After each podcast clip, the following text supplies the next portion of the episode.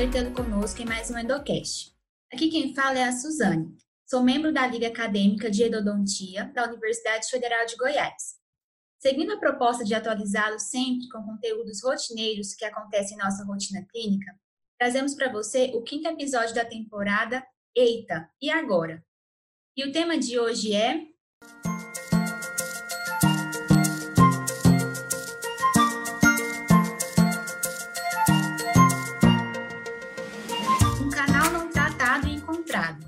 qual o impacto e como proceder. Para o bate-papo de hoje, convidamos o professor Matheus Derck Barbosa. Ele é graduado em odontologia pela Universidade Federal de Goiás, especialista em endodontia pela Associação Brasileira de Odontologia de Goiás, mestre e doutorando em clínica odontológica pela Universidade Federal de Goiás. Seja muito bem-vindo, Matheus. É uma honra sua participação no nosso Endocast. Boa noite, caros ouvintes. Boa noite, toda a turma do Liendo UFG. É com grata satisfação que eu aceitei o convite que vocês me fizeram. E é muito satisfatório mesmo eu ver vocês crescendo, já que é uma turma que eu acompanhei desde a pré-clínica e vendo vocês passando por esse momento que, que é um momento de pandemia em que a gente precisa de lugares para procurar informação, lugares para distrair tiveram essa proposta de gravar episódios, também fazer vídeos, materiais didáticos, tudo isso que a gente consegue ver no Instagram de vocês. E essa alternativa que vocês trouxeram, que não é uma palestra, não é uma aula, é um podcast, é um bate-papo, muito interessante, muito atrativo para todas as, as idades.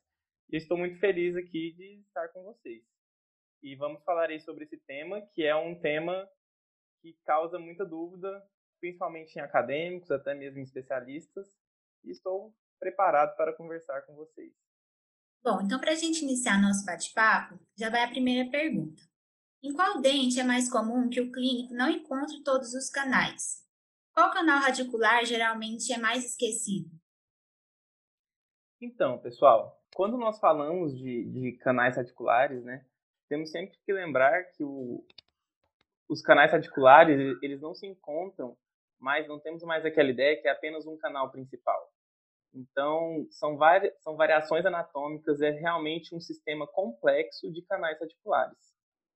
Porém, há, como, como vários estudos relatam, e apesar de não ser uma aula, a gente precisa citar professores como o professor Carlos, o professor Mike, que fazem, é, fazem muitos estudos com tomografia, e outros grupos também que publicam no, no Journal of Endodontics, International, é, e eles relatam a maior prevalência desses, desses canais radiculares que geralmente são esquecidos no, no grupo de molares superiores.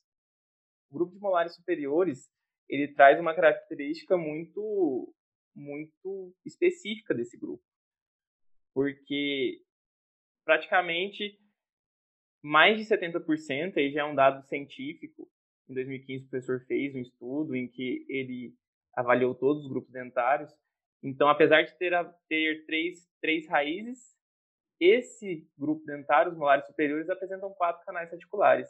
E o, mais, mais, o canal mais esquecido está nesse grupo também, que é o canal mesopalatal, também chamado de MV2, mesovestibular 2.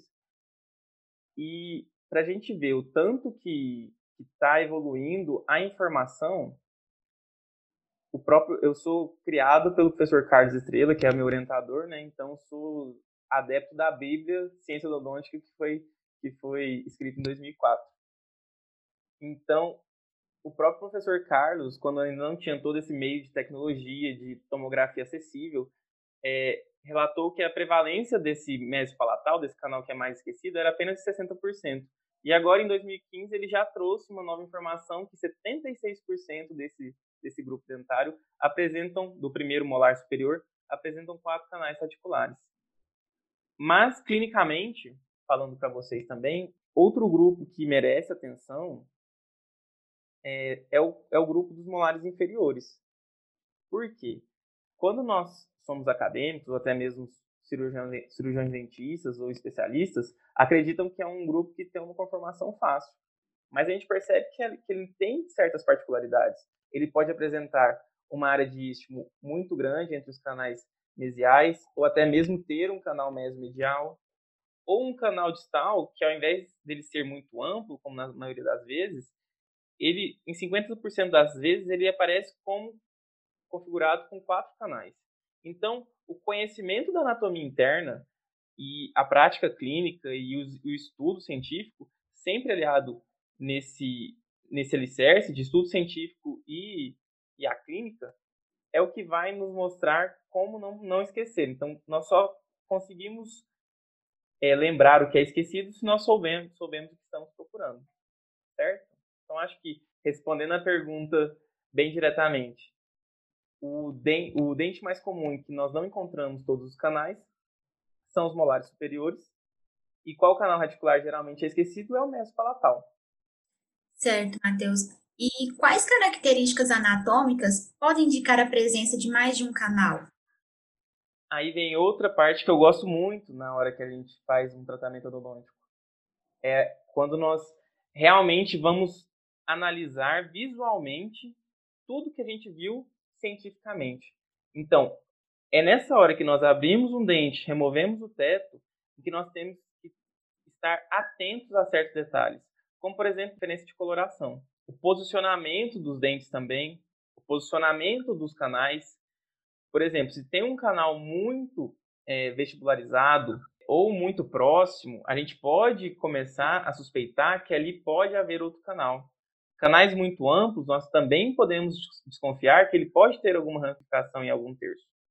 Então, acredito que são essas características anatômicas: o conhecimento da anatomia, a diferença da coloração que os canais apresentam, principalmente canais calcificados, eles vão apresentar uma, uma coloração diferente de toda a coloração do soalho, do soalho do, da, da câmara pulpar, e o posicionamento do dente. Acredito que esses três fatores nós vamos é, conseguir indicar um pouco mais se nós vamos aonde nós devemos procurar, certo? Continuando nesse pensamento, é, quais ferramentas o cirurgião dentista pode usar a seu favor para não deixar um canal passar despercebido? É, essa pergunta, quando, eu, quando você me fez, eu lembrei de uma aula da graduação que eu tive. Não faz muito tempo, tá? Apesar de algumas risadas. É, a frase que eu, que eu lembro de, de escutar é que quem não sabe o que busca, não identifica o que acha que é de Emmanuel Kant. Então, assim, quando nós não sabemos o que estamos buscando, nós não vamos conseguir identificar quando nós achamos.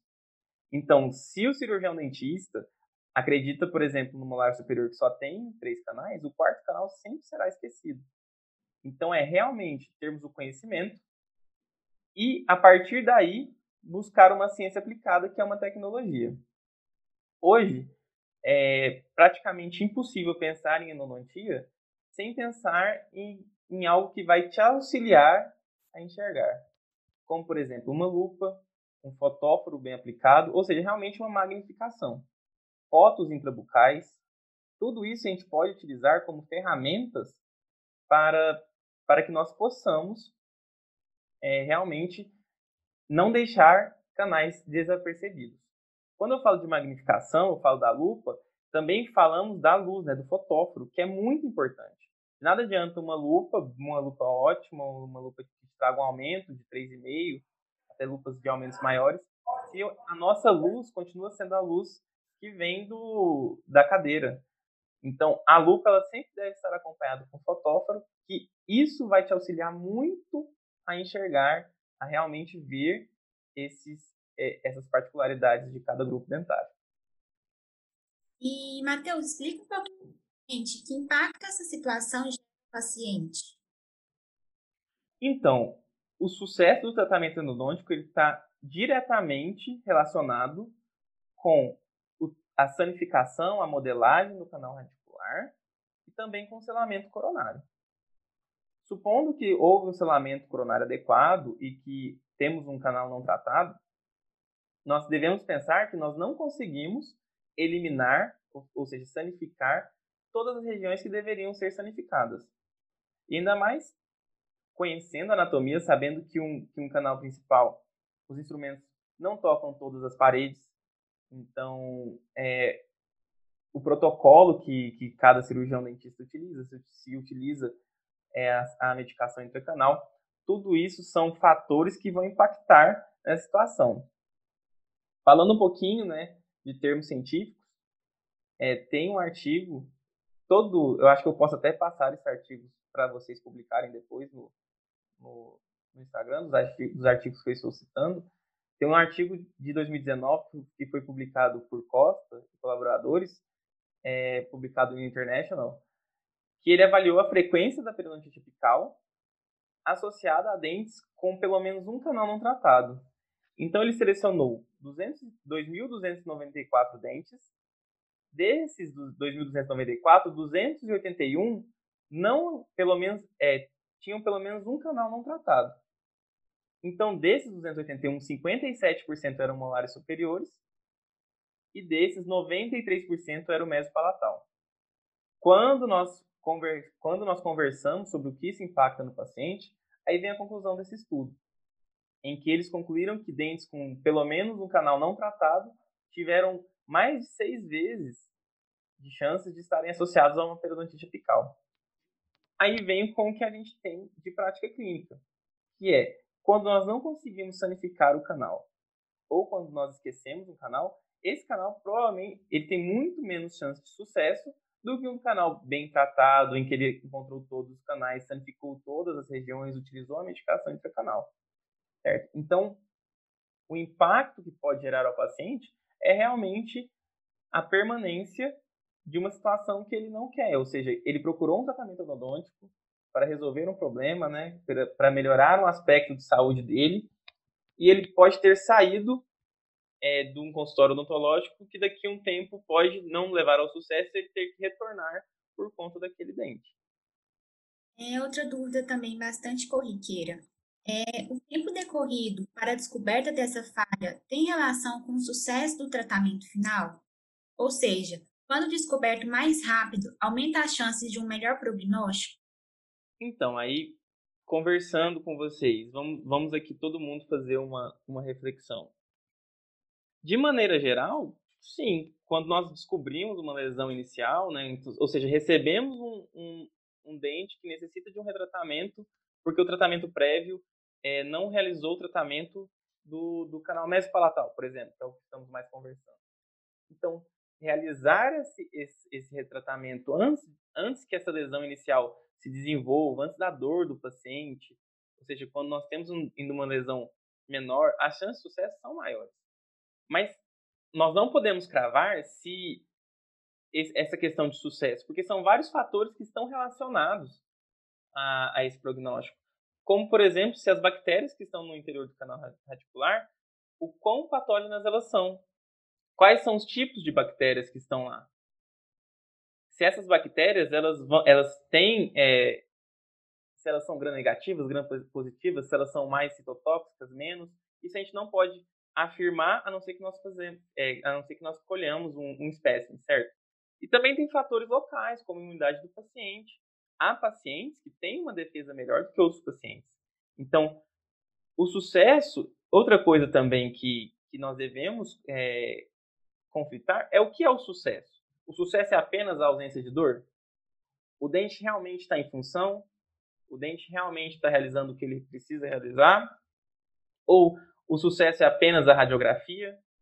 Então, quando nós pensamos é, de ausência, ausência de sintomas, quando nós pensamos em, em aspectos radiográficos uniformes, é, tudo isso, se nós descobrirmos mais rápido, pode ser melhor trabalhado. Mas é igual eu falei, a gente não pode cravar exatamente porque são diversos fatores que podem influenciar é, o sucesso do tratamento. Então, qual deve ser a conduta ao identificar um canal não tratado? A primeira conduta que nós devemos ter é sempre, e esse é o nosso dever, independente se você vai realizar o tratamento da forma que você encontrou o canal. Às vezes nós estamos conversando aqui, mas alguém aí, algum ouvinte é implantodontista, então às vezes pediu uma tomografia, navegou pela imagem e identificou um quarto canal. Às vezes não são apenas notícia que estão conversando aqui. Então, a primeira conduta e a conduta que todo cirurgião dentista tem, deve ter é informar ao paciente, contar a realidade que ele está passando. Então, é ter uma conversa, é explicar, é fazer o paciente entender, porque hoje nós sabemos o que é um canal não tratado, nós sabemos o que é canal mesopalatal, mas nós devemos que o, é explicar para que o paciente também entenda. E aí é nos, nós nos aplicarmos a linguagem do paciente. Então é sempre conseguir informar essa essa essa situação, sempre conversar que ele saia entendido e caso você não seja capaz de realizar um retratamento, de realizar a intervenção que deve ser necessária, encaminhá-lo para um, para um colega que está mais capaz. Mas, colocando em outro cenário em que você é capaz, em que você é, está preparado para realizar esse, esse, esse retratamento, por exemplo, nós nunca devemos preservar uma infecção, né? Que é um cenário, ou um cenário de uma possível infecção, ou seja, um, um quarto canal em que a lesão está muito pequena pela tomografia. Então, nós não devemos preservar, preservar essas infecções. Então, a conduta sempre é informação e, de, e depois é, não preservar a infecção e, e, por fim, a intervenção. Perfeito, Matheus. É, sempre que um canal radicular é esquecido sem tratar, é preciso retratar todos os outros canais do dente em questão para obter a resolução do caso? É, e a gente vai conversar sobre chance de sucesso não há garantias de que os outros canais também não estão infectados pelas mesmas, mesmas well, voltou, parou, começou. Então, aí nós vamos conversar sobre as características do sucesso. Nós não temos garantias de que os outros canais também não estão infectados. Ou seja, de que os canais que o, o canal reticular que foi esquecido, que está tomado por, por bactérias, totalmente infectado, ele não alcançou, né, não chegou na região dos outros canais. Por quê? Porque aí voltamos ao que nós falamos no início sobre anatomia dos canais reticulares. Não é um canal principal único, ele tem ramificações, tem áreas de istmo, ele, ele, ele tem locais de ser que é difícil a, a sanificação. Então, é, como nós não podemos garantir que esses outros canais não estão infectados, nós realizamos sim o retratamento, né? Então aí já estamos falando de uma, de uma infecção secundária, o retratamento de todos os, os condutos. E também realizamos o tratamento do conduto que não foi trabalhado antes. E olhando nisso também, temos que ver o lado do paciente. Então vamos lá. Já, já, já estipulamos que nós devemos retratar o, o dente. Então, chegamos ao diagnóstico de que temos que retratar. O paciente já procurou o cirurgião dentista pela primeira vez para tratar o canal. Ele chegou na sua cadeira, ele está retratando o canal. Aí, se você não retrata os outros canais e esse dente não tem um sucesso clínico, um sucesso é, tomográfico, aí esse paciente vai ter que realizar mais uma intervenção no mesmo dente de um problema que ele só que se fosse realizado de forma adequada, ele só teria que ter ido no dentista uma vez. Então, vendo o lado do paciente, não é, esquecendo o lado de biologia, de, de anatomia, esquecendo esse lado biológico, vamos ver o lado da pessoa que nós estamos atendendo. Então, se ele já foi ao dentista uma vez, não deu certo, foi ao dentista outra vez, continua com dor, é, levar ele a uma terceira intervenção é muito desumano para o lado, eh, pensando no paciente. Então, sim, sempre que nós identificamos que há um canal que não foi tratado, nós retratamos todos os outros canais do dente. Agora, partindo mais para o lado da reabilitação, é, em caso de tratamento endodôntico, apenas com a finalidade de instalação de retentor intraradicular, o esquecimento de um canal gera prejuízos ao paciente e à reabilitação? Então, aí a gente vai pensar sobre qual é a função do, do retentor. Né? A função do retentor é qual? É realmente nós recolocarmos o dente em função.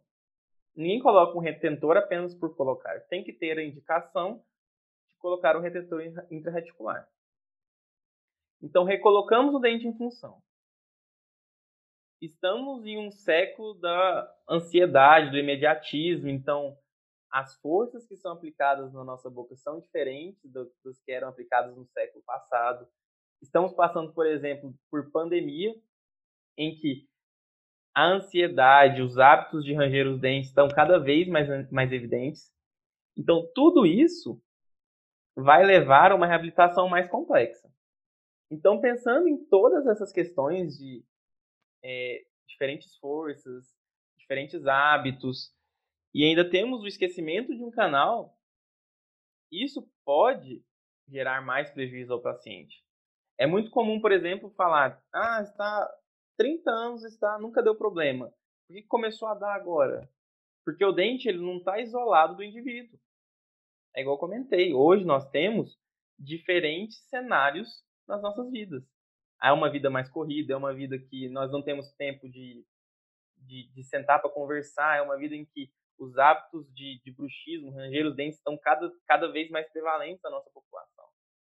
Então, devido a isso, nós ainda mais um, contribuímos para mais um fator na reabilitação, é, mais um fator que vai dificultar a reabilitação, que é o esquecimento de um canal, com certeza esse canal vai ter mais problemas. Certo? Então, isso é muito. É um, é um, é um tema que dá para outro podcast, que é as diferentes, as diferentes formas que as nossas vidas estão levando e o que está acarretando a nossa saúde bucal. Isso não é apenas em endodontia. Todas as áreas estão sofrendo para que nós consigamos tratar o paciente de uma forma geral. É muito comum, ainda mais nessa época de pandemia, por exemplo, pacientes que chegam com prótese quebrada, pacientes que chegam com dentes fraturados, pacientes que chegam de uma forma que, que não eram encontrados alguns anos atrás. Então, por que, que isso está acontecendo? Né? É muito mais profunda a reflexão do que apenas esse esquecimento do canal. Mas, partindo da biologia, se nós esquecemos um canal, é uma área maior que o, que o microorganismo tem. Aí o microorganismo está em um local escuro, com certa umidade, se, se não foi tratado adequadamente, mas nós sabemos até que a umidade nós não conseguimos remover ela 100%. E também é quente, úmido e sem luz. É tudo que uma bactéria precisa para uma proliferação. Então, e além disso, colocamos um pino intraradicular que vai colocar mais força naquela região, com certeza vai gerar um prejuízo maior ao paciente. Para finalizar nosso bate-papo, Matheus, é, fala um pouquinho para a gente como abordar isso com o paciente. Então, já falei isso na, em, uma, em uma questão passada, mas é inicialmente a conversa. Sempre é conversar. Sempre, sempre, sempre. A gente vai conversar com o paciente para que, que ele entenda o problema. Além disso, nós não vamos denegrir a imagem do profissional que realizou o tratamento prévio. Né? Nós vamos ser éticos, nós vamos lutar pela nossa classe. Nós não sabemos a condição que o profissional tinha. Às vezes, como eu falei, esse canal é tratado há 20, 30 anos, onde a realidade era diferente, a informação era diferente, tudo era diferente. Então, o que hoje é fácil, vocês que são acadêmicos, que, que estão saindo da, da academia agora, saberem, por exemplo, que o, o pode haver um mesomedial, a prevalência de um quarto canal no, no, no, molar superior é mais fácil ter um quarto canal do que ter apenas três. Então, o diferente são, é ter três canais. Normal é ter quatro canais. Então, tudo isso nós temos que, que contar que não são todos os profissionais que receberam essa formação. Então, nunca, nunca denegrir a imagem do, do profissional que realizou esse tratamento. E depois a conversa, né? Aí é a forma de abordar a conversa e também qual é o paciente. É, não sei se aqui é o, é o momento para contar algumas histórias clínicas, né? Mas estava, para quem não sabe, sou de Jataí, Goiás, cidade maravilhosa. Estava lá num churrasco com a minha família e minha tia, a restauração dela simplesmente soltou. Aí eu, eu não moro em Jataí? Estava lá por conta do aniversário da minha avó. Ela aproveitou, não, daí eu falei assim, eu mandei mensagem para um colega, tem consultório, fui no consultório dele, atendi minha tia e percebi que tinha, era um dente que já tinha um tratamento endodôntico. Era um molar superior, um segundo molar superior. Aí conversei com a minha tia, falei, precisamos de uma tomografia. Né? Realizei o atendimento de urgência, onde eu selei a cavidade, né? já que não, não havia, realizei um, alguns protocolos de desinfecção ali aonde eu iria selar. selei, selei a cavidade e pedi, solicitei a tomografia. Na tomografia, o dente veio com lesão, com um quarto canal, e ela simplesmente não quis tratar. Então, assim, nós passou do tempo em que nós vamos impor o tratamento. Mas aí por que, que a minha tia não quis tratar? A desculpa dela é que quando doer, ela me tem bem ao lado dela, então ela vai tratar. Só que ela tá esperando a dor. Então, assim, eu expliquei para ela que a dor é forte, expliquei tudo. De maneira geral, a maioria dos pacientes não são igual a minha tia. Quando vocês conversam com os pacientes, explicam que há muito mais chance de uma periodontite apical, há muito mais chance de doença. O que está dentro do dente é doença, não é um estado de saúde, o paciente vai querer tratar. O paciente, se você conseguir passar para eles o, o, o que, que isso ele pode causar, como por exemplo até mesmo uma perca de uma restauração, uma perca de uma prótese, o paciente vai querer tratar. Então, é essa parte que nós devemos conversar com o paciente. É explicar todos os riscos que esse paciente está tá, tá correndo. É falar, não é porque ele não está sentindo dor que não está com um caso de uma doença, né, que é a periodonte apical, é explicar para ele que não é porque não dói há 15 anos que ele não pode começar a doer na semana que vem. Então, o mais difícil é conseguir com, que o paciente realize a tomografia. Depois que realizou a tomografia, tudo deu certo.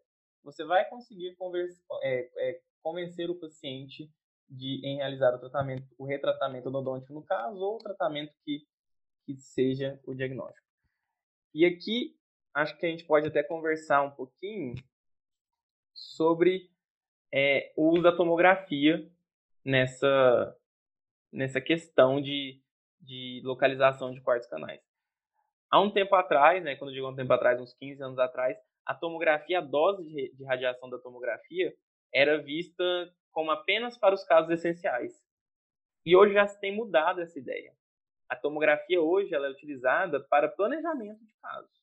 Então, nós devemos solicitar a tomografia para casos complexos, sim.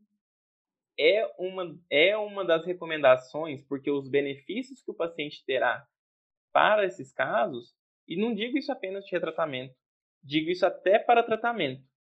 O cenário ideal é que nós vamos entrar em uma endodontia em que nós sabemos a posição de cada dente. Então, isso não está no futuro muito distante. A tomografia já é muito mais acessível do que, a, do, que a, do que era há 15 anos atrás.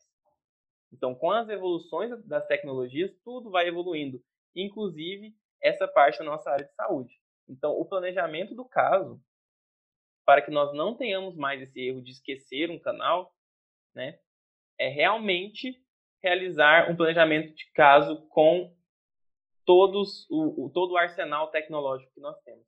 Seja ele tomografia, seja ele endoguide, seja ele o que for ok? Então, acho que é assim que a gente deve abordar o paciente. Mostrar a importância do tratamento, mostrar o, qual que é a importância, é, qual que são os riscos de não realizar, os benefícios da tomografia, tudo isso quando você aborda com o paciente com clareza e com, com convicção, né, sabendo do que está falando, é, é, é um caminho para o sucesso. Certo? Certo. Bom, pessoal, estamos chegando ao fim de mais um Endocast. Quero agradecer em nome da Liga a sua participação, Matheus. É muito gratificante tê-lo conosco em toda a nossa caminhada acadêmica e agora nesse nosso novo projeto de disseminação de conteúdo de uma forma mais dinâmica.